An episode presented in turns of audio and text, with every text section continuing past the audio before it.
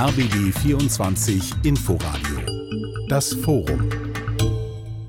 Tausende Sensoren sind in den Städten von morgen platziert. Gemessen wird zum Beispiel die Luftqualität, der Lärm in unserer Stadt, unser Energieverbrauch, das Regenwasser oder die Verkehrsdichte. Die riesigen Datensätze, die dadurch entstehen, die werden ausgewertet und falls nötig wird eingegriffen und gegengesteuert. Das soll die Stadt smarter machen. Wenn die Smart City richtig aufgezogen wird, dann kann sie die Lebensqualität von uns allen steigern. Berlin hat dafür schon eine Strategie. Gemeinsam Digital Berlin heißt die. Wir wollen diesen Fahrplan für die Zukunft heute mal in Augenschein nehmen. Wir wollen darüber sprechen, welche Rolle die Menschen in der Stadt haben werden. Und wir wollen auch über Vorbehalte gegenüber Smart Cities sprechen, welche vielleicht unberechtigt sind und an welchen vielleicht auch etwas dran ist der Mensch in der Smart City. Darüber sprechen wir heute hier im City Lab Berlin. Hier zeichnen wir das Forum Wissenswerte auf, eine Kooperation von RBB24 Inforadio und der Technologiestiftung Berlin. Mein Name ist Lena Petersen und als meine Gäste darf ich begrüßen Friederike Rode. Sie ist wissenschaftliche Mitarbeiterin am Institut für ökologische Wirtschaftsforschung und sie ist Sprecherin des Bündnisses Digitale Stadt Berlin. Hallo. Hallo. Professor Florian Koch. Er ist Professor für Immobilienwirtschaft, Stadtentwicklung und Smart Cities an der Hochschule für Technik und Wirtschaft Berlin. Herzlich willkommen. Und ähm, außerdem hier ist Dr. Niklas Kosso, Leiter des Teams Transformation Stadt beim City Lab, dem öffentlichen Experimentierlabor der Technologiestiftung Berlin für die Stadt der Zukunft. Hallo. Hallo. Starten wir mal mit Ihnen, Herr Koch. Sie forschen an der HTW zu urbanen Transformationen, zu Smart Cities. Ab wann ist denn eine Stadt überhaupt smart? Wann darf sie dieses Label überhaupt tragen? Jede Stadt darf immer das Label smart tragen. Es gibt dort keine festgezurrte Definition, sondern es gibt ganz unterschiedliche Ansätze darüber, was als smart bezeichnet wird. Also insofern ist das jetzt kein geschützter Begriff, sondern im Prinzip eine Interpretationssache, was unter smart verstanden wird. In der Regel werden darunter Digitalisierung, Vernetzung, Sensorik, was Sie ähm, vorher gesagt hatten, verstanden. Aber es gibt, wie gesagt, keinen festen Begriff darüber, was eine Smart City eigentlich ist. Und das ist auch so ein bisschen Teil des Problems, weil eben, wie gesagt, jeder sagen kann, die Stadt ist smart oder eben nicht. Frau Rode, Sie sind schon seit mehr als zehn Jahren in der Nachhaltigkeitsforschung und setzen sich in Ihrer Arbeit mit sozialen Innovationen und auch mit äh, nachhaltiger Digitalisierung auseinander. Was macht denn aus Ihrer Sicht eine City smart? Aus meiner Sicht macht eine Stadt smart, dass im Grunde genommen so die wesentlichen Infrastrukturen der Stadt so miteinander verknüpft und vernetzt sind, dass das tatsächlich dann zum Nutzen aller Bürgerinnen und Bürger ist und die Lebensqualität in der Stadt tatsächlich auch verbessert. Ob das jetzt tatsächlich immer ausschließlich nur mit digitalen Technologien erfolgt oder nicht, das würde ich jetzt mal so ein bisschen in Frage stellen. Also ich glaube tatsächlich, dass es auch bedeuten kann, einfach Prozesse intelligenter zu organisieren oder andere Dinge eben so zu gestalten, dass die Lebensqualität verbessert wird. Und was ich glaube, was ein ganz wichtiger Aspekt ist, dass man sich eben auch immer klar machen muss, dass einfach nur neue Digitaltechnologien zu integrieren eben nicht unbedingt die Stadt smarter macht, sondern dass es eben sehr viel auch darum geht, um diese Verknüpfung von dem gebauten Raum und den Infrastrukturen. Also auch eine smarte Steuerung, die gar nicht unbedingt technologiegetrieben sein ja. muss. Herr Kosso, können Sie da so mitgehen oder fehlt Ihnen da noch was? Da kann ich mitgehen, denn ich denke, in der Tat geht es darum, die Stadt an der Lebensqualität der Menschen auszurichten und an der Gemeinwohlorientierung auszurichten, also zu schauen, dass städtische Infrastruktur den Menschen nützt und kein Selbstzweck ist. Und das gilt natürlich besonders für Technologie, die wir einführen. Technologie kann immer nur ein Mittel zum Zweck sein. Wir wollen Technologie benutzen, um die Stadt auch zukunftsfähiger zu machen, um eine Stadt so aufzustellen, dass sie auch für die Herausforderungen der Zukunft, wie zum Beispiel den Klimawandel, gewappnet ist. Und das ist für mich auch ein Kernaspekt der Smart City. Also es gibt schon die Strategie, die Smart City Strategie von Berlin, über die wollen wir auch gleich noch ein bisschen intensiver sprechen, aber vielleicht wenn wir ja auch Stand heute schauen, wie smart ist Berlin denn auch heute schon? Ja, wie Herr Koch schon gesagt hat, das kann man so schwierig an einem gewissen Punkt irgendwie festmachen. Natürlich hat Berlin schon ein sehr gutes Smart City Ökosystem. Also Berlin hat sehr viele Akteure in der Digitalisierung, die spannende Projekte voranbringen. Berlin ist auch anerkannt so in, in Europa als Hub für digitale Unternehmen. Berlin hat natürlich auch so spannende Projekte, die auch gut funktionieren, wie die äh, Yelby-App, wie auch hier einzelne Projekte wie Gieß den Kiez, das ist was, was wir aus dem City Lab rausgebracht haben. Aber gleichzeitig merken wir natürlich an vielen Stellen, dass Berlin auch noch nicht so smart ist. Also wir haben auf jeden Fall Defizite in der Digitalisierung in der Verwaltung. Wir haben natürlich viele Probleme, die Menschen auch im Alltag spüren. Kriminalität oder auch der Müll, der zum Teil auf den Straßen ist, das versteht man natürlich auch nicht unter einer Smart City. Und da ist auch nicht klar, ob die Smart City jetzt dann die Lösung bietet dafür. Es gibt ja auch unterschiedliche Rankings, zum Beispiel auch von dem Unternehmerverband Bitkom. Da ist Hamburg momentan auf Platz 1, Berlin ist auf Platz 11. Für wie aussagekräftig halten Sie denn solche Rankings? Ne, diese Rankings hängen natürlich immer davon ab, welche Kriterien angeschaut werden. Das Bitkom-Ranking ist relativ umfangreich.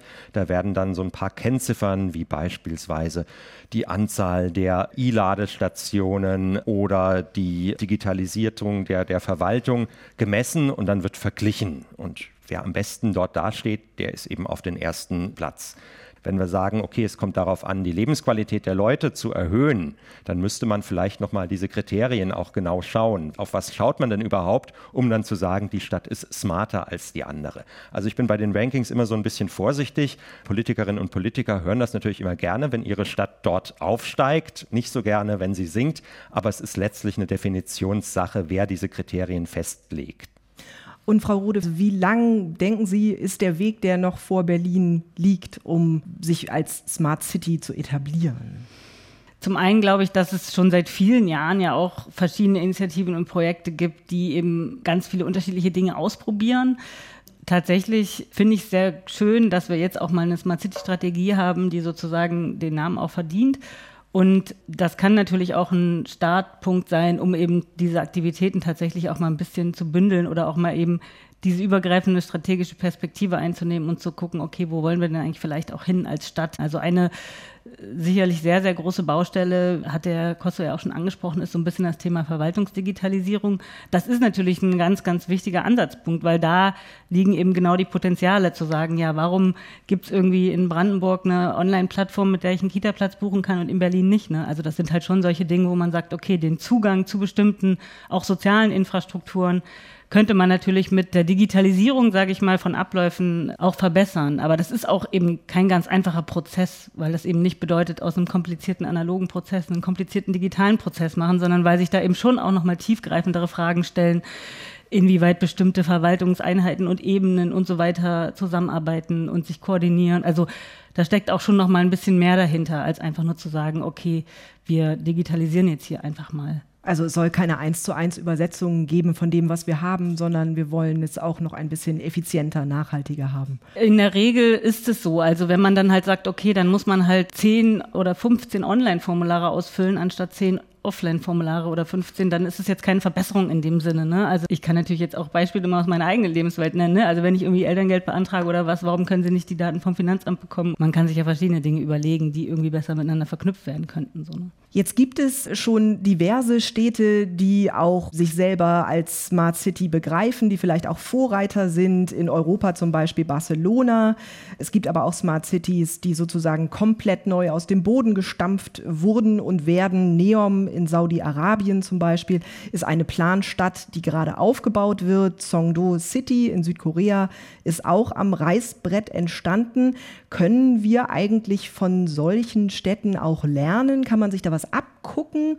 Oder sind das vielleicht auch eher abschreckende Beispiele, Herr Koch? Also und natürlich kann man auch aus anderen Beispielen Sachen für Berlin ziehen. Wenn wir uns jetzt aber konkret anschauen, beispielsweise diese Stadt Neom, die jetzt neu in der Wüste geplant wird, als 170 Kilometer langer Korridor, 200 Meter breit, ohne öffentliches Leben, eine Stadtstruktur, die vollkommen im Gegensatz zu dem, was wir jetzt unter einer europäischen Stadt verstehen, dann tue ich mich schwer zu sagen, da lassen sich Sachen übertragen. Eventuell im Bereich der Technologie könnte man überlegen, aber das ist ein ganz anderer, auch politischer Kontext. Ne? Und bei anderen Städten, bei Barcelona, Barcelona hat einen sehr fortschrittlichen Umgang mit Daten, lassen sich sicher Dinge kopieren. Was ich denke, und was jetzt auch verstärkt gemacht wird, ist innerhalb von Deutschland. Berlin ist ja nicht die einzige deutsche Stadt, die smart sein, sein will. Es gibt Förderprogramm, Modellprojekte, Smart Cities,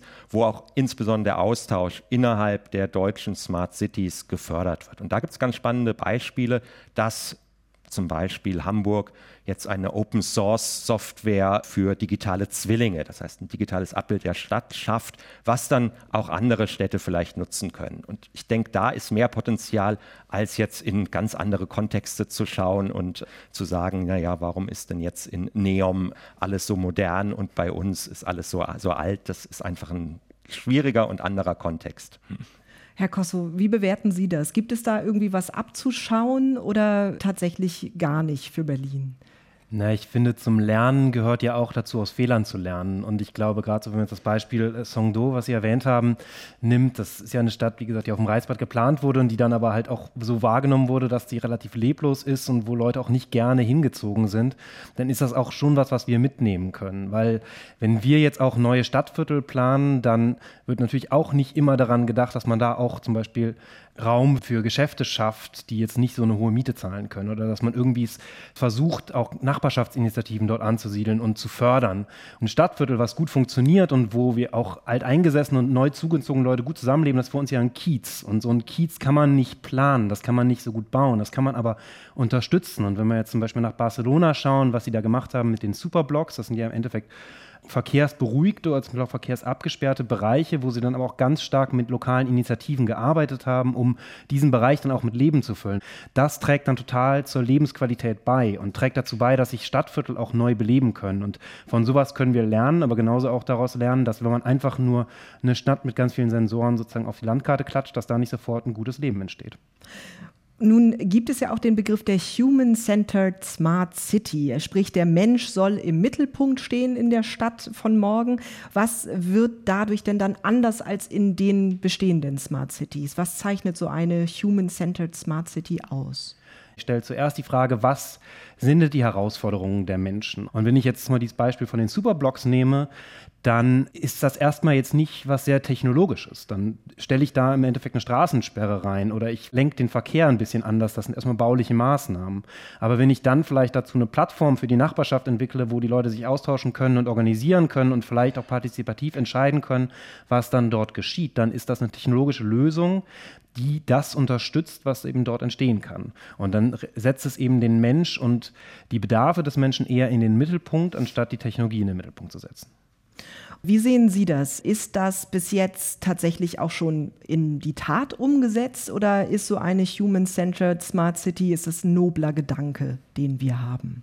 Ich glaube, das ist sehr, sehr unterschiedlich von Stadt zu Stadt. Das kommt auch immer ein bisschen darauf an, wie, ja, wie diese ganze Smart City-Idee, sage ich mal, irgendwie in der Stadt entstanden ist. Und natürlich kommt es auch darauf an, welche Akteure haben das irgendwie vorangetrieben. Ne? Also sind das eher Akteure aus der Wirtschaftsförderung oder sind das eher Akteure aus der Stadtentwicklung und so weiter und so fort. Also genau diese Fragen, wer hat das eigentlich entwickelt, wer wurde da eigentlich beteiligt hat natürlich einen großen Einfluss darauf, ob man dann wirklich am Ende sagen kann, okay, äh, das ist jetzt eine, eine, Stadt, wo wir zumindest behaupten können, dass die Bedürfnisse des Menschen da in den, in den Mittelpunkt gestellt werden.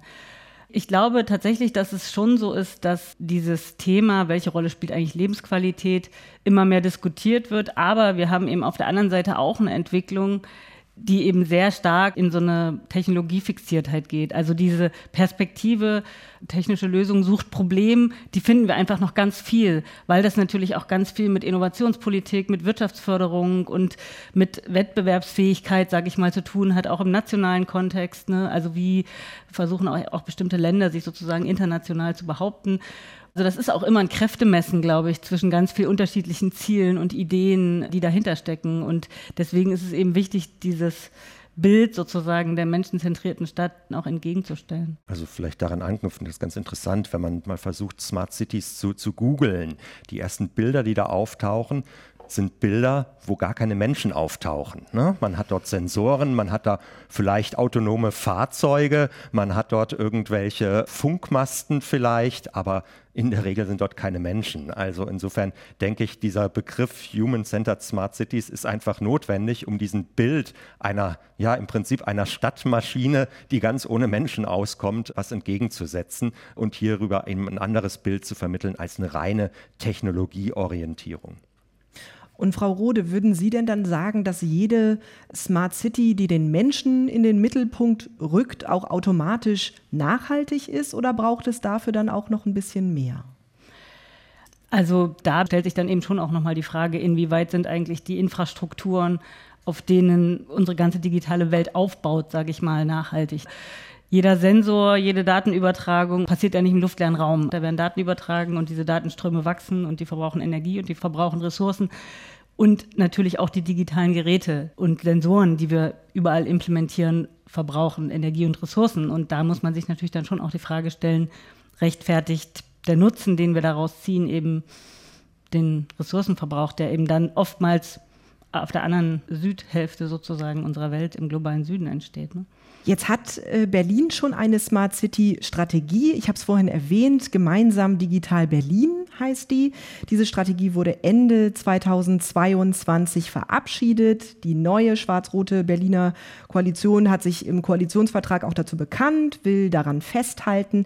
Herr Kosso, Sie haben mit dem City Lab der Technologiestiftung die Stadt unterstützt, diese Strategie zu entwickeln. Vielleicht können Sie einmal kurz umreißen aus Ihrer Sicht, was sind so die wichtigsten Eckpunkte, die diese Strategie auch ausmachen?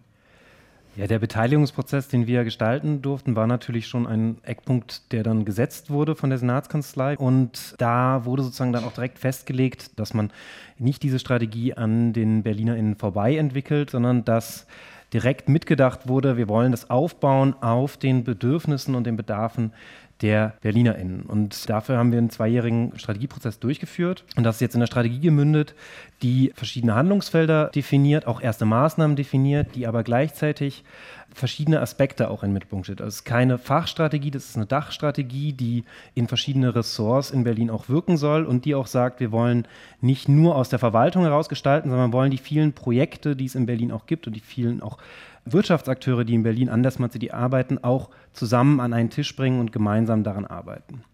Und ein wichtiger Aspekt ist auch, dass diese Strategie angelegt ist als eine lernende Strategie. Smart City ist in gewisser Weise ein Prozess. Nun ist ja auch diese Stadt total divers. Wie schafft man das denn, dass auch wirklich alle ja letztlich in dieser Strategie sich wiederfinden können? Das war natürlich ein Aushandlungsprozess. Wir haben diesen Strategieprozess in zwei Phasen gemacht. Wir haben erstmal einen gewissen Grundkonsens gebildet, indem wir Leute gefragt haben, was stellt ihr euch denn unter der Stadt der Zukunft vor? Woran soll die Stadt sich orientieren? Und also wir haben Workshops mit der Zivilgesellschaft gemacht, Workshops mit der Wissenschaft, mit der Wirtschaft. Wir haben auch stille Gruppen beteiligt. Heißt? Das sind äh, Menschen, die sich sonst üblicherweise nicht so beteiligen in Beteiligungsprozessen. Also äh, Menschen ohne Obdach, Menschen mit Fluchterfahrung, Kinder und Jugendliche auch. Und wir haben die über Interviews beteiligt und gefragt, wie stellt ihr euch denn die Stadt der Zukunft vor? Und erst dann im zweiten Schritt haben wir diese Gruppen auch miteinander ins Gespräch gebracht. Also wir hatten dann ein gelostes Stadtgremium, was Aspekte der Smart City diskutiert haben. Wir hatten ExpertInnen-Workshops, wo wir Leute aus der Zivilgesellschaft, aus der Wirtschaft, der Wissenschaft und der Verwaltung zusammengebracht haben, um eben Themen zu setzen und zu diskutieren und dann auch auszuhandeln. Frau Rode, Sie sind auch Sprecherin für das Bündnis Digitale Stadt Berlin. Das Bündnis setzt sich ein für eine demokratische und inklusive Digitalisierungspolitik in Berlin. Wie bewerten Sie denn diesen Weg hin zur Strategie? Ist das richtig gelaufen? Gab es da vielleicht auch irgendwie Defizite, wo Sie vielleicht nochmal Kritik geübt haben, auch als Bündnis? Also aus unserer Perspektive ist dieser Beteiligungsprozess sehr gelungen und sind auch sehr viele unterschiedliche Akteure beteiligt worden. Einziger Kritikpunkt, den wir so ein bisschen hatten, ist, dass natürlich bestimmte Zeithorizonte teilweise eben für die Zivilgesellschaft schwierig sind sozusagen umzusetzen sind. Ne? Also wenn dann eben in relativ kurzfristigen Zeiträumen beispielsweise Workshops organisiert werden sollen oder so, ne, dann ist das natürlich für Akteure aus der Zivilgesellschaft, die ja ehrenamtlich diese Tätigkeit üben, ne, dann schwierig. da ist eben schon der Wunsch, sage ich mal, da in Zukunft eben so ein bisschen auch zu gucken, wie kann man denn vielleicht auch die Kapazitäten der Zivilgesellschaft stärken, dass sie eben auch empowered werden, dass so Strukturen etabliert werden, sage ich mal, ähm, wie vielleicht auch eine, eine längerfristige Beteiligung aussehen kann. Also wir haben in den vergangenen anderthalb Jahren auch viel darüber diskutiert, wie ja ein, Beirat beispielsweise für Berlin.de, für die, für die Stadtplattform aussehen kann. Das ist jetzt auch gerade so ein bisschen, sage ich mal, ins Stocken geraten, aber da würden wir uns eben auch wünschen, dass man da den Faden tatsächlich eben wieder aufnimmt und überlegt, wie kann denn eigentlich wirklich ein kontinuierlicher Beteiligungsprozess aussehen, wo es eben auch wirklich feste Strukturen gibt, weil das macht es natürlich auch ja, für, für die Akteure aus der Zivilgesellschaft einfacher, solche Prozesse dann auch wirklich ähm, ja, zu begleiten. Ja, dann kann man dem Ganzen besser habhaft werden, genau. wenn es irgendwie in so einem Rahmen stattfindet. Herr Koch, äh, als Stimme aus der Wissenschaft auch, wie beurteilen Sie denn die Berliner Smart City Strategie? Also ich denke, das, was jetzt rausgekommen ist, ist ein gutes Ergebnis. Ich habe zwei Punkte dazu machen. Die eine Sache ist die Frage, wie die Erfahrungen, die jetzt im Rahmen der Smart City Strategie gemacht wurden, auch auf andere Strategien umgesetzt werden können. Ich rede da insbesondere von der Nachhaltigkeitsstrategie, die Berlin schon seit längerer Zeit mal machen wollte. Jetzt steht das wieder im Koalitionsvertrag. Also das ist etwas, was jetzt ansteht. Und ich würde mir wünschen, Stichwort Lernen, dass solche Verfahrensprozesse und auch ein sehr digitaler Prozess, der notgedrungen auch ein bisschen wegen Corona gemacht wurde, dort übertragen werden kann. Die andere Sache ist, ein paar dieser Projekte in der Strategie sind finanziert. Da ist klar, dass die jetzt umgesetzt werden. Ein paar andere, und das ist so eine Besonderheit bei der Strategie, ähm, ist, dass eben auch Projekte von anderen Akteuren dort involviert sind, wo die Finanzierung noch nicht so ganz gesichert ist. Und daran muss sich die Strategie dann messen lassen, dass es eben nicht nur schönes Papier ist, sondern letztlich dann auch wirklich in die Umsetzung geht. Und die ersten Projekte starten ja jetzt auch schon mit der Umsetzung. Herr Kosso. In der Tat hatten wir viel Interesse, nicht nur von Akteuren aus Berlin, sondern vor allem auch außerhalb Berlin an den Beteiligungsprozessen. Wir haben deswegen jetzt auch die Module, die wir durchgeführt haben, aufbereitet. Das kann man auch finden auf gemeinsamdigital.berlin.de. Da gibt es dann so ein Online-Whiteboard, wo man sich das anschauen kann und wo man auch einzelne Aspekte davon rausnehmen kann und kann man sich dann auch runterladen für einen eigenen Prozess eventuell anwenden oder zumindest nachvollziehen, was wir da getan haben. Und ich hoffe, das hilft dann auch einigen Leuten. Und zur Umsetzung, das ist absolut der richtige Punkt, weil klar, das ist jetzt erstmal Papier, da muss Berlin jetzt rangehen. Hier wurde bei der Strategie direkt das Umsetzungskonzept mitgedacht, inklusive einem Begleitprogramm für die Maßnahmen, die Teil sind der Strategie. Also das CityLab zum Beispiel ist Teil vom gemeinsamen Digital Berlin Support Team und für einzelne Maßnahmen, die dann methodischen Support brauchen, bieten wir das auch an. Also wir haben ja hier Methoden unserer Arbeit, die wir auch an anderen Digitalprojekten anwenden, so aufbereitet, dass wir die mit Maßnahmen uns gemeinsam anschauen und denen helfen, dann auch wirklich möglichst schnell ins Tun zu kommen. Vielleicht können Sie zu den Maßnahmen noch ein bisschen was erzählen, weil das ist ja letztlich der Moment, wo das auch für Bürgerinnen und Bürger greifbar wird. Sonst bleibt es abstrakt. Was wären das? Wo leisten Sie Support?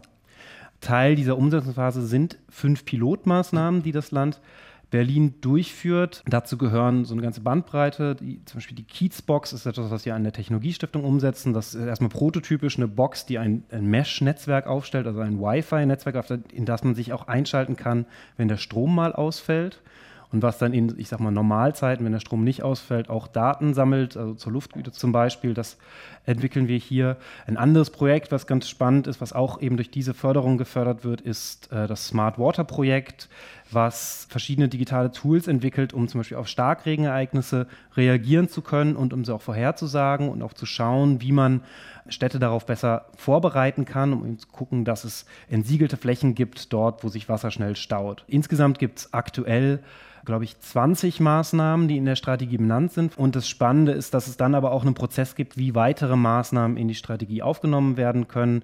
Das ist die sogenannte Arena der Ideen, die sich auf der Plattform meinberlin.de findet, wo man selbst Ideen einreichen kann, wo man sagt, ich habe hier ein Projekt, was ich starten will oder was auch schon läuft, was Teil werden soll von der Strategie. Und das schaut sich dann die Senatskanzlei Berlin an und äh, überlegt, ob das gut reinpassen würde in die Strategie.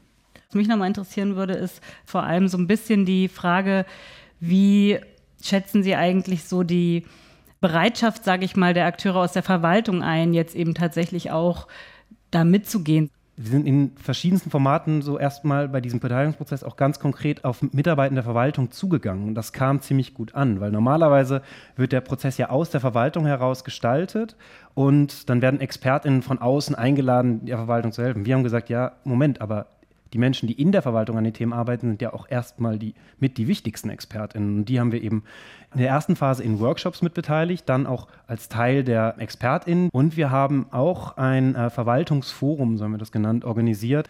Und die haben wir dann auch in Dialog gebracht mit dem Stadtgremium, die dann auch mal miteinander sprechen konnten, wo dann die BürgerInnen gesagt haben, dass, was ihre Probleme sind, die Verwaltung ihnen zum Teil auch mal erklären konnte, warum denn Sachen auch so funktionieren, wie sie funktionieren. Der Mensch in der Smart City, das ist unser Thema heute im Forum Wissenswerte. Wir werden gleich weiter sprechen über die Rolle der Verwaltung, über den Umgang mit Daten und Technologie. Der Mensch in der Smart City, das ist unser Thema heute im Forum Wissenswerte, eine Kooperation von RBB24 Inforadio und der Technologiestiftung Berlin. Mein Name ist Lena Petersen und bei mir auf dem Podium sind Friederike Rode.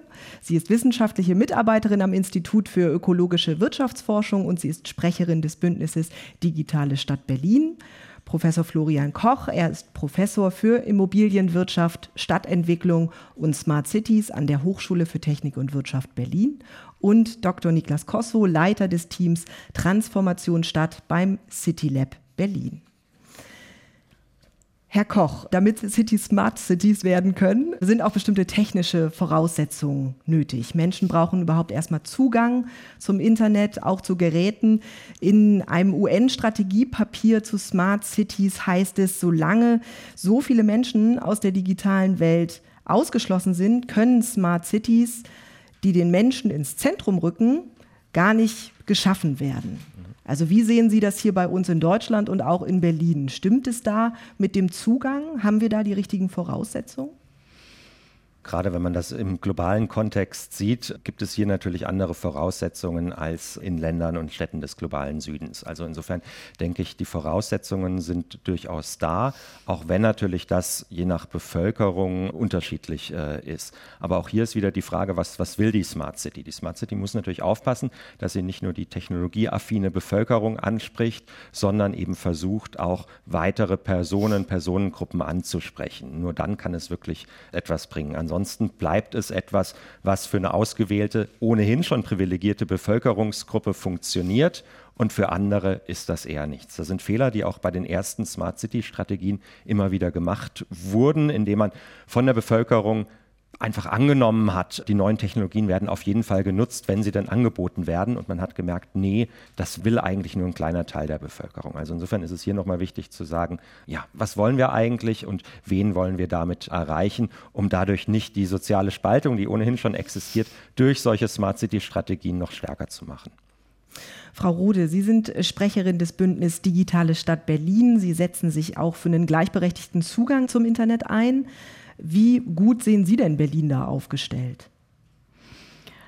Also ich glaube nicht, dass sozusagen Berlin da jetzt wesentlich besser oder schlechter aufgestellt ist als jetzt andere deutsche Großstädte. Also im Endeffekt die, die Problemlagen sind ähnliche. Natürlich könnte man sagen, okay, Glasfaserausbau und so weiter und so fort. Das ist halt ein wahnsinnig schwieriges Thema in einer Stadt. ne? Also weil da natürlich auch wahnsinnige Infrastrukturveränderungen und so weiter dranhängen. Das Thema Zugänglichkeit, also ich glaube schon, dass man durchaus noch ein paar mehr Räume schaffen könnte, wo eben tatsächlich auch so diese Verknüpfung, sage ich mal, so zwischen analoger und digitaler Welt passiert. Ne? Dieses ganze Thema Kiez Labs hatten wir zum Beispiel mal diskutiert, ne? ob man nicht irgendwie mehr von diesen Räumen schafft, wo eben auch ja, Menschen, die normalerweise nicht so viel sich im Internet bewegen oder irgendwie ständig in der S-Bahn mit ihrem Smartphone vom Gesicht sitzen, eben tatsächlich auch mal die Möglichkeit haben, solche Technologien zu nutzen, aber eben gleichzeitig auch Orte der Begegnung zu schaffen. Und insgesamt, ja, da gilt glaube ich, für Berlin das, was für alle anderen Städte auch gilt. Also diese ganzen Themen, die Menschenrechte im digitalen Raum zu wahren, das ist, glaube ich, für jede Stadt eine Herausforderung, weil man sich natürlich auch immer so ein bisschen mit den Interessen von großen Marktakteuren auseinandersetzen muss. Natürlich versuchen die in gewisser Art und Weise die Kontrolle über die Daten zu behalten und die Datenhoheit zu erlangen. Und da muss natürlich so eine Stadt immer auch in Aushandlungsprozesse gehen und dem auch was entgegenzusetzen. Und das ist ja auch der Grund, warum man halt in bestimmten Projekten auch versucht, sich das ein bisschen genauer anzugucken. Wie kann das denn eigentlich funktionieren, wenn private und öffentliche Akteure zusammenarbeiten und wie können wir das dann eigentlich gestalten und so weiter. Also ich glaube, da sind noch sehr, sehr große Baustellen. Da muss man sich, glaube ich, auch immer bewusst machen, dass man da auch die öffentlichen Akteure und auf die öffentliche Verwaltung natürlich auch sage ich mal, empowern muss, damit sie überhaupt in der Lage sind, solche Dinge zu machen. Also wir können ja jetzt nicht sagen, alle öffentlichen Akteure haben jetzt die Datentreuhänderschaft und so weiter und die sollen jetzt auf einmal das Gleiche machen, was ein milliardenschwerer Konzern wie Google bisher macht. Ja, das funktioniert natürlich nicht. Also irgendwie muss man natürlich dann gucken, wie kommen wir denn überhaupt dahin, dass überhaupt mal die Kapazitäten aufgebaut werden, solche Prozesse auch wirklich mal in die öffentliche Hand, sage ich mal, zu geben. Und die Rekommunalisierung von eben der Stadtplattform berlin.de ist da eigentlich auch ein schönes Beispiel, wo man ja tatsächlich auch mal so ein bisschen gucken kann, okay, wo man auch sieht natürlich, mit was für Komplexitäten das behaftet ist. Für wie schwierig halten Sie das denn, Herr Koch, vorgefertigte Lösungen hinter sich zu lassen und dann auch für Städte maßgeschneiderte Lösungen zu finden? Ja, wir haben gerade ein Projekt an der HTW Berlin, wo wir Nachhaltigkeitsindikatoren für Triptoköpenick einerseits entwickelt haben und andererseits auch versucht haben, entsprechende Daten da zu finden. Und Nachhaltigkeit ist genauso schwieriger Begriff wie Smart City, äh, kann unterschiedlich definiert werden. Und wir haben gesagt, es bringt relativ wenig, wenn wir Indikatoren haben, die für alle Städte gleich sind. Treptow-Köpenick hat besondere Herausforderungen in Bezug auf Nachhaltigkeit und die sollten sich dann eben auch widerspiegeln. Und deshalb haben wir versucht, ein eigenes Datenportal zu entwickeln und dann auch der Stadt, also Stichwort äh, ja, Befähigung der Verwaltung, dann zu übergeben, sodass das dauerhaft betrieben werden kann. Die andere Lösung wäre, dass die Stadt ein privates Unternehmen beauftragt, die programmiert diese Datenplattform und dann ähm, hat die Stadt da keinen Zugriff mehr. Das ist aber kein einfacher Prozess, weil natürlich die Verwaltung Personalmangel hat. Auch äh, die Digitalisierung ist dann noch nicht so weit fortgeschritten. Also insofern ist das ein Prozess, der relativ lange dauert. Aber ich denke, es lohnt sich, da Dinge städtisch, beziehungsweise jetzt im Fall Berlin auf Bezirksebene zu entwickeln, die dann eben maßgeschneidert sind und keine Lösung von außen zu nehmen, die dann dort äh, umgesetzt wird. Kann das dann auch passieren, dass Städte dann wirklich in so eine technische Abhängigkeit rutschen? Gibt es auch dafür Beispiele? Beispiele gibt es da viele. Also die Stadt Duisburg, die mit chinesischen Technologieunternehmen zusammengearbeitet hat, wo man dann aber auch festgestellt hat, dass es einfach Unsicherheiten gab, was passiert mit den, mit den Daten. Das heißt, da wurden Verträge geschlossen, die teilweise für die Stadt schwer verständlich waren und diese Verträge, aus denen ist dann schwer rauszukommen. Das hat jetzt ein Umdenken stattgefunden. Das war die erste Generation der Smart Cities, so Anfang 2010, 2012, wo sehr viele Unternehmen sehr aktiv dort wurden und die Städte haben gemerkt, dass da eben gerade der Zugang zu Daten dann vertraglich eben nicht so ist, wie er eigentlich sein sollte. Und da findet jetzt gerade ein Umdenken statt. Und die Technologieunternehmen stellen sich auch zunehmend darauf ein, dass eben klar ist, okay, was passiert jetzt mit diesen Daten, wem gehören die, kann die Stadt die nutzen, ja oder nein. Herr Kosso, wie ist das in Berlin? Ist denn durch die Strategie auch schon gesichert, dass die Daten den Bürgerinnen und Bürgern weiter gehören? Ist das da sozusagen schon festgeschrieben, auch für die Zukunft? Das ist natürlich so eine schwierige Definition. Wem gehören die Daten? Ich würde auch weniger vielleicht von dem Besitz der Daten sprechen, sondern von der Nutzbarkeit der Daten. Und die Strategie legt schon großen Wert auf Open Data, also offene Daten, die maschinenlesbar sind und die man dann auch verwerten kann. Das heißt jetzt natürlich nicht, diese Strategie ist jetzt vor fünf Monaten verabschiedet worden. Nein, nicht alle Daten in Berlin sind offen lesbar, aber man kann sagen, Berlin ist schon mal gar nicht so schlecht aufgestellt. Berlin hat ein Open Data Portal, Berlin hat auch Unterstützungsangebote für die Verwaltung, wie die Open Data Informationsstelle, die dabei helfen, Daten verfügbar zu machen. Und Berlin hat auch einen Dialog darüber. Als Teil der Strategie soll eben auch ein Data Hub in Berlin eingerichtet werden, also eine Datenplattform, über die auch Daten ausgetauscht werden können. Und das ist auf jeden Fall ein Prozess, der angestoßen wird und der weiter vorangetrieben wird durch die Strategie. Aber natürlich, wie auch Frau Rode schon gesagt hat, sowas passiert halt nicht über Nacht. Es gibt ja auch Vorbehalte gegenüber Smart Cities, die Angst vor Überwachung. Frau Rode, halten Sie dann diese Sorge auch für berechtigt? Ja, diese Sorge ist natürlich berechtigt. Vielleicht auch nochmal, um ganz kurz nochmal zu dem Thema technologische Abhängigkeiten zurückzukommen. Also natürlich ist das ein relevantes Thema, weil man muss sich vielleicht auch nochmal klar machen, dass der Ursprung dieser Begriff Smart City wurde eben auch sehr, sehr stark von großen Konzernen wie Microsoft IBM. und Ciscos und IBM und so geprägt. Ne? Also die haben natürlich einfach ein sehr, sehr großes Interesse daran und die Stadt als neuen Markt für ihre Technologien entdeckt.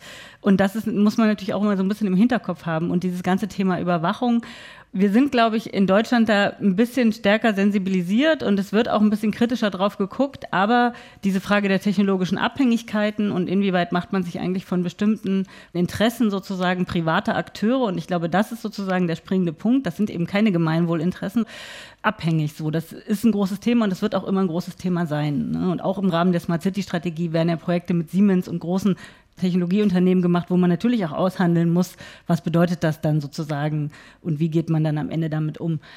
Weil natürlich ist es ja auch so, dass die Akteure ja auch die Technologie bereitstellen können. So, also das ist ja überhaupt gar kein Thema, weil wer soll das sonst machen? Aber man muss sich dann eben überlegen, wie kann man das vertraglich so gestalten, dass das funktioniert.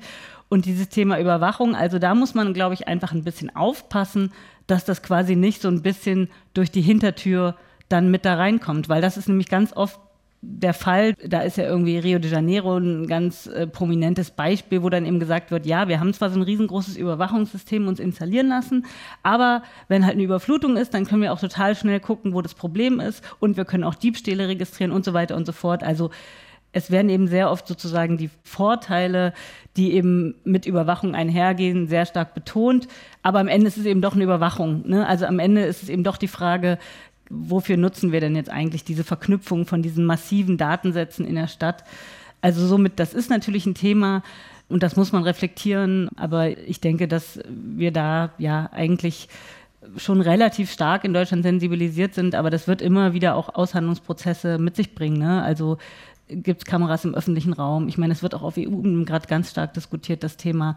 In UK, in England ist es gang und gäbe, dass der öffentliche Raum überwacht wird. Ne? Also das ist jetzt in Deutschland eben noch nicht so stark auf dem Vormarsch, aber natürlich sind das alles Themen, mit denen man sich beschäftigen muss. Jetzt ist ja das Ideal auch gleichzeitig, dass Technik dann irgendwie immer anschlussfähig bleibt, damit man eben auch nicht nur auf einen Anbieter zum Beispiel irgendwie angewiesen ist, auf ein einziges Unternehmen setzen muss. Was kann und muss denn dann auch aus Berlin, aus der Stadt selbst herauskommen? Sie haben das vorhin schon angesprochen. Also was muss die Berliner Verwaltung dann auch in dem Zusammenhang leisten. Im Zweifelsfall würde ich denken, laufen da ja alle Daten dann zusammen.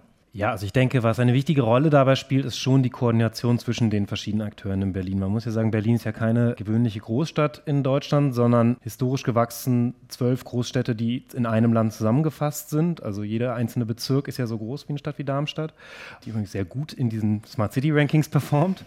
Und dadurch hat man natürlich auch zwölf Bezirke, die in gewisser Weise auch unabhängig voneinander agieren. Und das kann ein Vorteil sein, wenn man dann schnell mal so eine Lösung einrichten kann, wie das Herr Koch auch skizziert hat, aber was natürlich dann zum Teil auch dazu führt, dass verschiedene Bezirke die gleichen Lösungen entwickeln, die aber nicht zueinander passen. Und das ist dann natürlich irgendwie ärgerlich, weil das dann auch schwierig ist, die Daten untereinander zum Beispiel auszutauschen.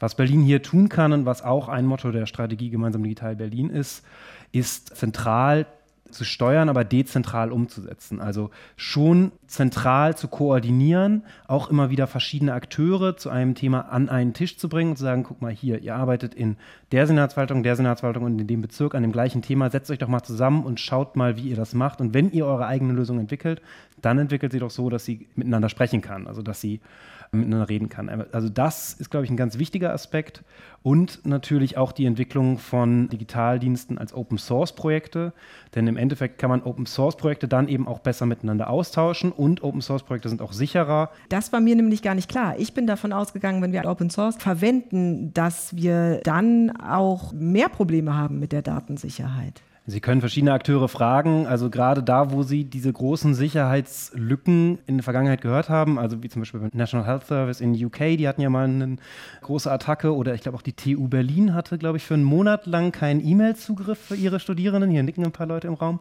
Das waren keine Open-Source-Systeme, die benutzt haben, sondern das waren proprietäre Systeme, die halt eine Sicherheitslücke hatten. Dadurch, dass der Quellcode nicht einsehbar ist, können die nicht gefunden werden von unabhängiger Seite oder nicht zumindest aufgedeckt werden.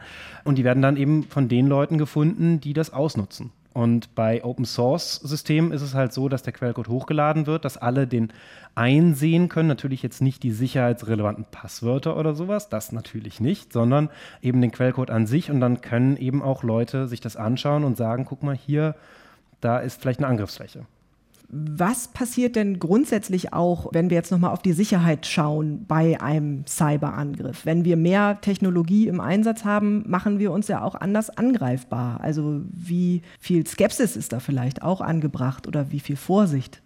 Ja, sehr viel Vorsicht und das betrifft jetzt nicht nur das System äh, Stadt. Wenn wir über Sensordaten, Verkehrsflüsse reden, dann sind das Daten, die jetzt nicht besonders schützenswert sind. Die gefährlichen Daten, Bankdaten, Gesundheitsdaten und ähnliches oder auch, auch Regierungsdaten, das ist das, die besonders ja, prädestiniert für solche Angriffe äh, sind und wo natürlich nochmal ganz andere Sicherheitssysteme aufgefahren werden müssen als jetzt in Smart City Strategien. Wenn wir über Smart City reden, dann haben wir auch es mit unterschiedlichen Daten zu tun, Oftmals sind es anonymisierte Daten, die jetzt keinen Rückschluss auf einzelne Personen zulassen und die dann nochmal ein ganz anderes Sicherheitsniveau haben als jetzt eben Daten, die wirklich Persönlichkeitsaspekte betreffen. Die Gefahr vor solchen Angriffen, das merken wir an aktuellen Entwicklungen, ist da. Das wird äh, geopolitisch auch, auch eingesetzt und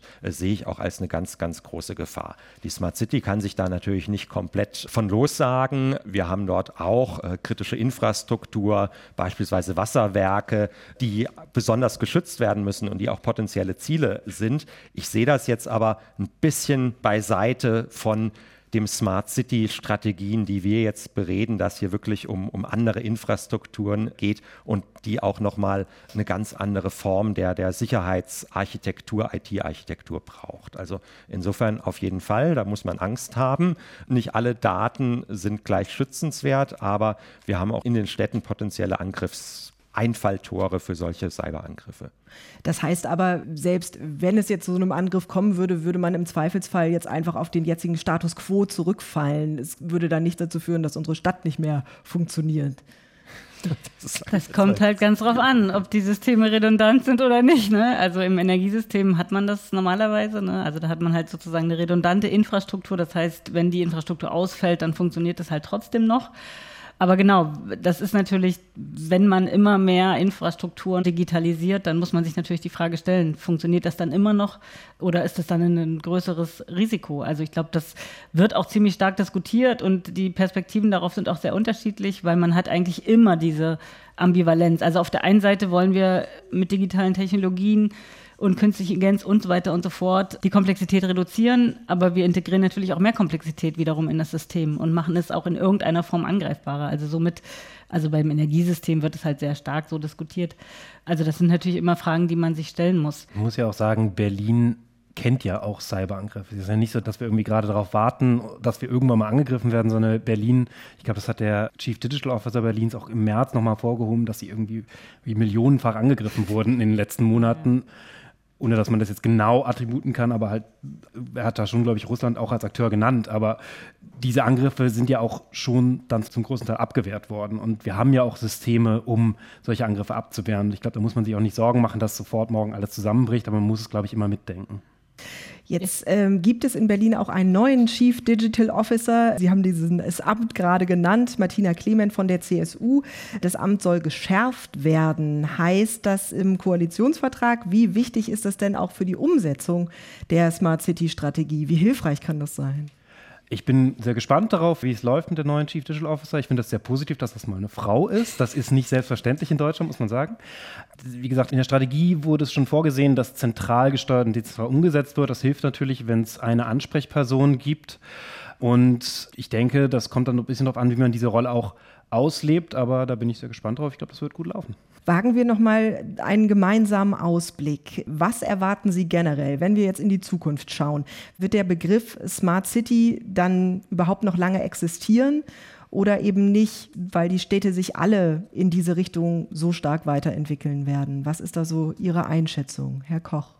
Ich meine, Smart City hört sich erstmal gut an. Smart bedeutet intelligent, vernetzt, attraktiv. Also insofern kann ich mir schon vorstellen, dass der Begriff weiter genutzt wird. Aber wir merken es ja auch hier in der Diskussion. Es ist schwierig, weil eben dieser Kern gar nicht so ganz klar definierbar ist. Also insofern denke ich schon, dass wir weiter über Smart Cities reden, aber wir müssen eben immer auch überlegen, was bedeutet das denn jetzt konkret? Eine smarte Stadt ist nicht irgendwie ein Ziel, was wir unbedingt erreichen sollen, sondern es muss da damit irgendwie etwas Normatives verbunden werden. Und nur dann macht der Begriff aus meiner Sicht auch Sinn.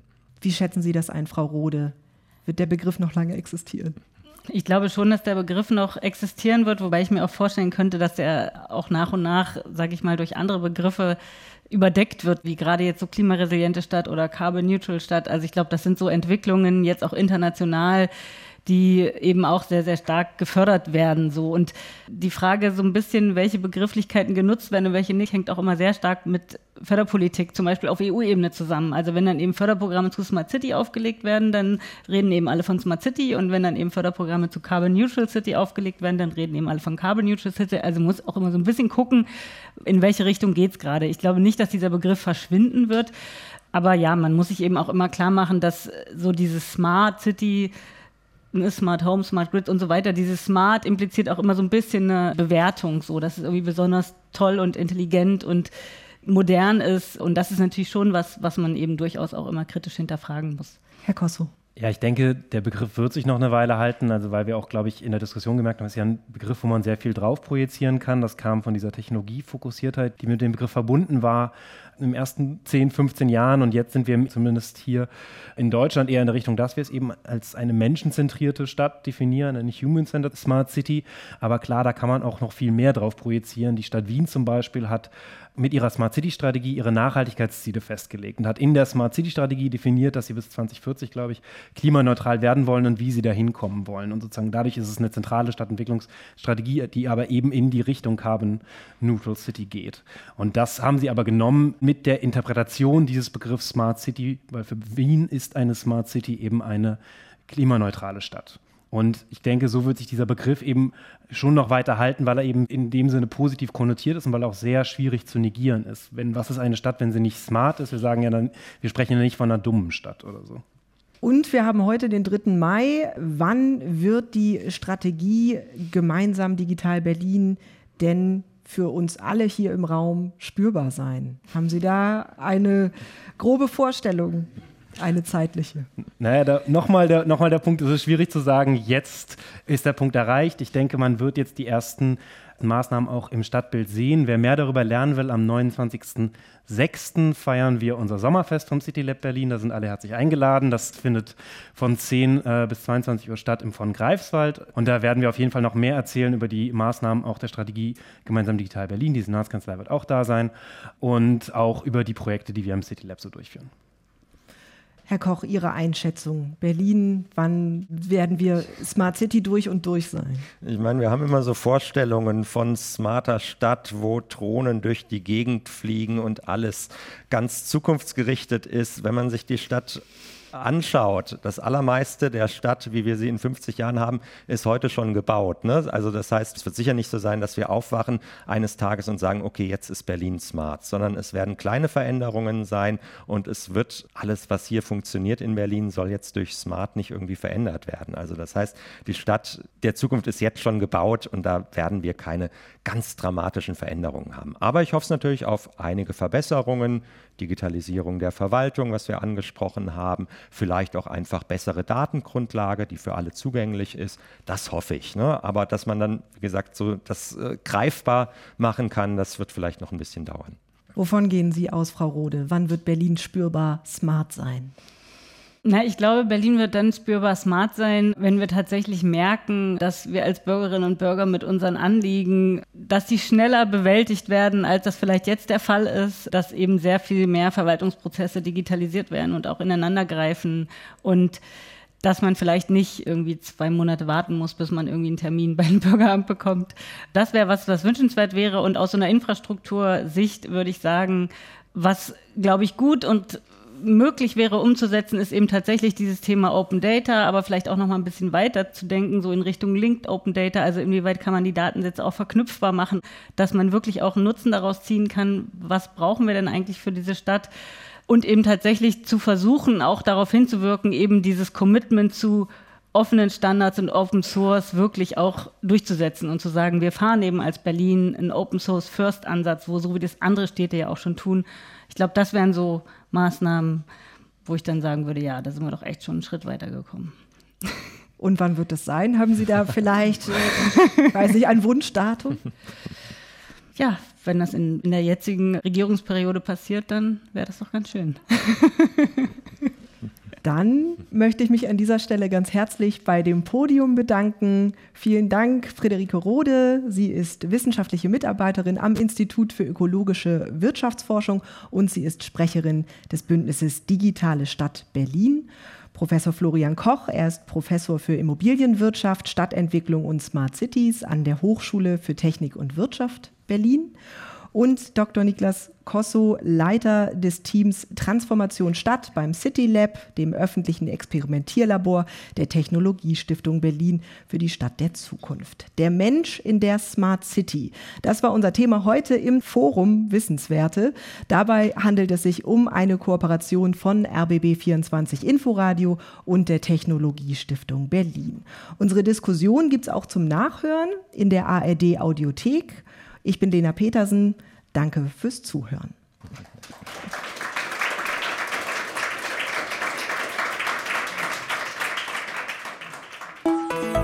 RBB 24 Inforadio vom Rundfunk Berlin-Brandenburg.